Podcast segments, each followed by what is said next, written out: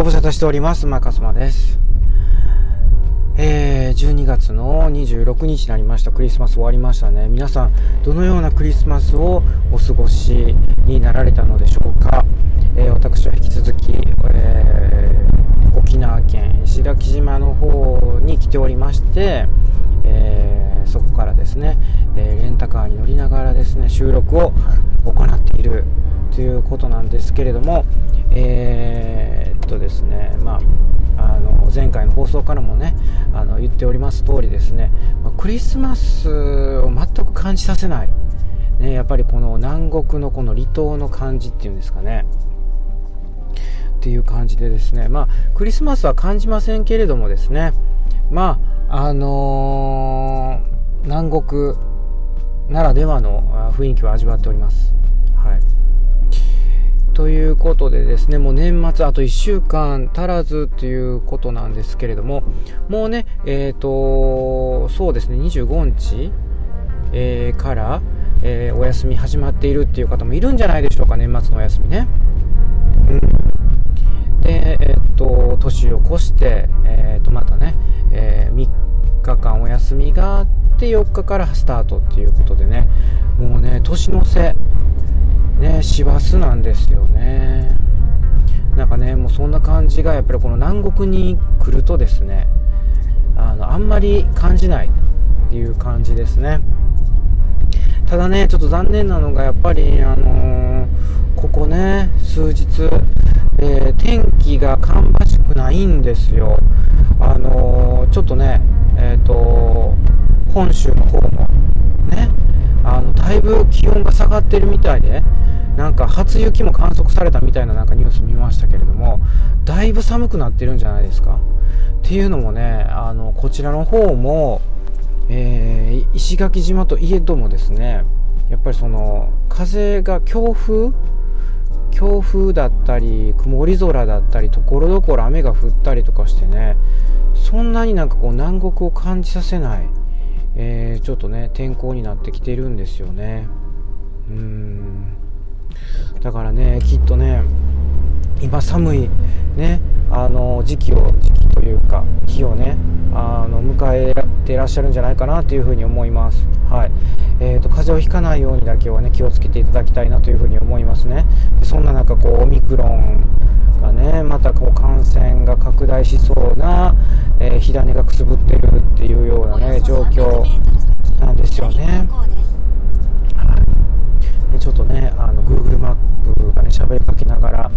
えー、Google マップのねあの声も聞きながらのちょっとねこれ収録になってしまって大変申し訳ないですけれどもね、えー、の辛抱していただきながら聞いていただきたいなというふうに思います。でえっとまあねもうこれ3日目ですかね。24日から来まして24日はね暑かったですね。27度ぐらいの感じでね。一番だから27日をピークにですねあごめんなさい。24日をピークに、うん、クリスマスイブをピークに25、26とねやっぱりねちょっとねこう天候が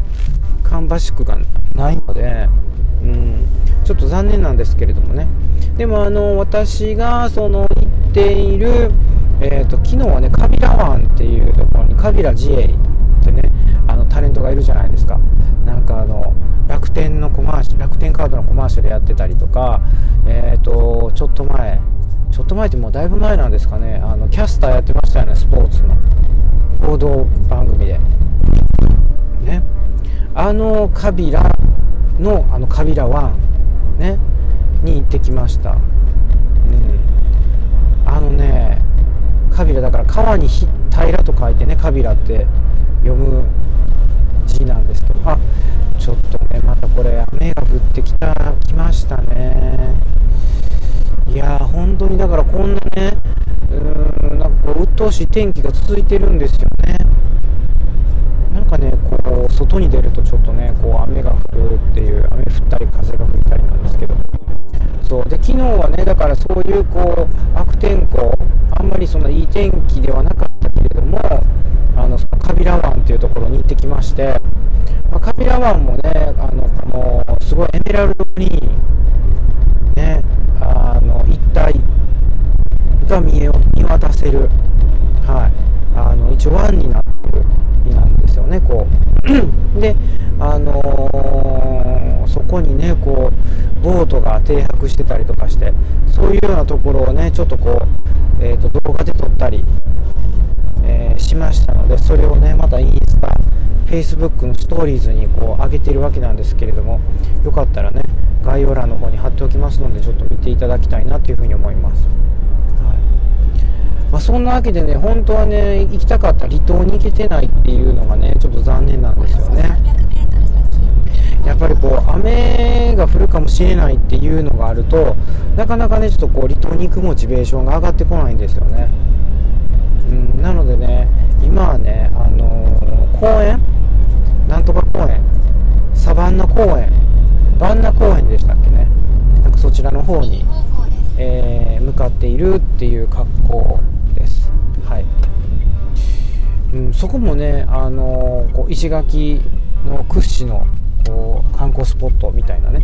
そんな感じなんですよ。うん。あとは、えっ、ー、とね、リスザル？ちっちゃい猿が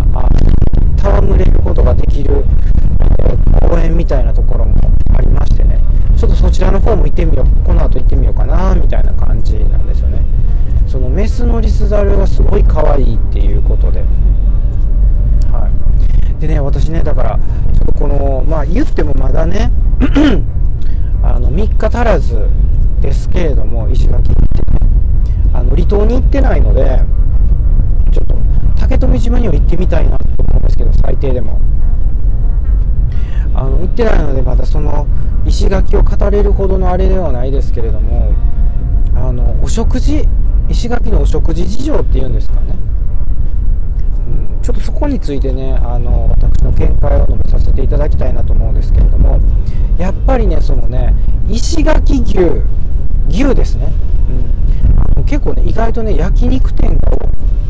石垣牛が食べれるよっていう焼肉店が多いですね。まあでもねこれね1人で来るとねやっぱお一人様でなかなか行きづらい、うんお一人様で行ったとしてもやっぱねそこそこ、えー、しますからね。なのでまあだからそのお一人様でどこに行くかっていうのがね夜がちょっと大変かなっていうのはありますね。あのお昼はねあのやっぱりそばきそばっていうんですか？あの八重山そばっていうんですかね。うん。8数字の8にあの重ねるって書いて八重っていうんですね。それにあの山ですね。八重山。なぜ八重山そばなのかっていうのはちょっとまあよく分かりませんけれどもあの八重山っていうそういうおそばがあります。早期そばみたいなもんですよね、うん、沖縄のそばってあるじゃないですかあの独特の。だねやっぱねそればっかりなんですよね。そればっかりではないですけどあとはなんかあの、えっと、イタリアン。炒飯屋さんがあったるっていう感じなんですけどまあねどうなんですかね。石垣あとはハンバーガー屋さん、うん、それからねやっぱねあのカレーですね、うん、もうなんかねそんな感じです。カレーかハンバーガーかソーキそばか、うん、だからそのソーキそば、まあ、定食屋さんっていうんですかね。うん。まあ、そんな感じとあとは炒めしみたいなね、なのでね、まあ、その中からこう食べたいものをこうチョイスしていくっていう感じになるんですけどだからねちょっとね飽きてくるというかあんまりなんかこう選択肢がないなーっていう印象ですね、うん。まあ、なので私みたいにこう Airb でねあのキッチンがあのある、え、ような、えー、施設宿泊先に泊まっていらっしゃる人はですねあの近くにですねマックスバリューっていうのがイオン系のスーパーがねあのあるんですよ、うん、だからねそこでこう食材を買ってまああの簡単にちょこっと調理するっていうのもまあ一つの方法ですよね。まあでもねあの旅行先であのねえっ、ー、と勝利するっていうのはあんまり、うん、ないかもしれませんけれどもね。うん、で、えー、っとね、私はね、やっぱりね、その、えー、食物繊維がね、やっぱりその、あのー、不足するというか、やっぱこう、旅行先ってね、なかなかこう食物繊維不足しがちなんですけども、やっぱりね、そこはね、あのバナナとみかんでしのぎますね。なので、えっ、ー、と、とにかく、えー、まあ、朝食がまあついているところにね宿泊されてない場合は、えーと、とにかくねあの果物食べてください。果物を食べて食物繊維を、まあ、補給していただくと。いうのが私はいいかなと思ってます。なので一番ねその包丁とか使わないで、えーと、皮を剥くだけで食べることのできる、えー、みかんバナナがいいんじゃないかなって私は思ってます、はい、リンゴでもいいんですけどね。左方向です、うん、リンゴ皮剥かずにもうあのもうかぶりつくっていう感じでもうあのその切らずにっていうのでいいよって言うんであればねあの全然りんごもいいと思います。りんごもねあのー、えっ、ー、と食物繊維豊富ですから皮ごと食べていただくのがおすすめなんですけどね。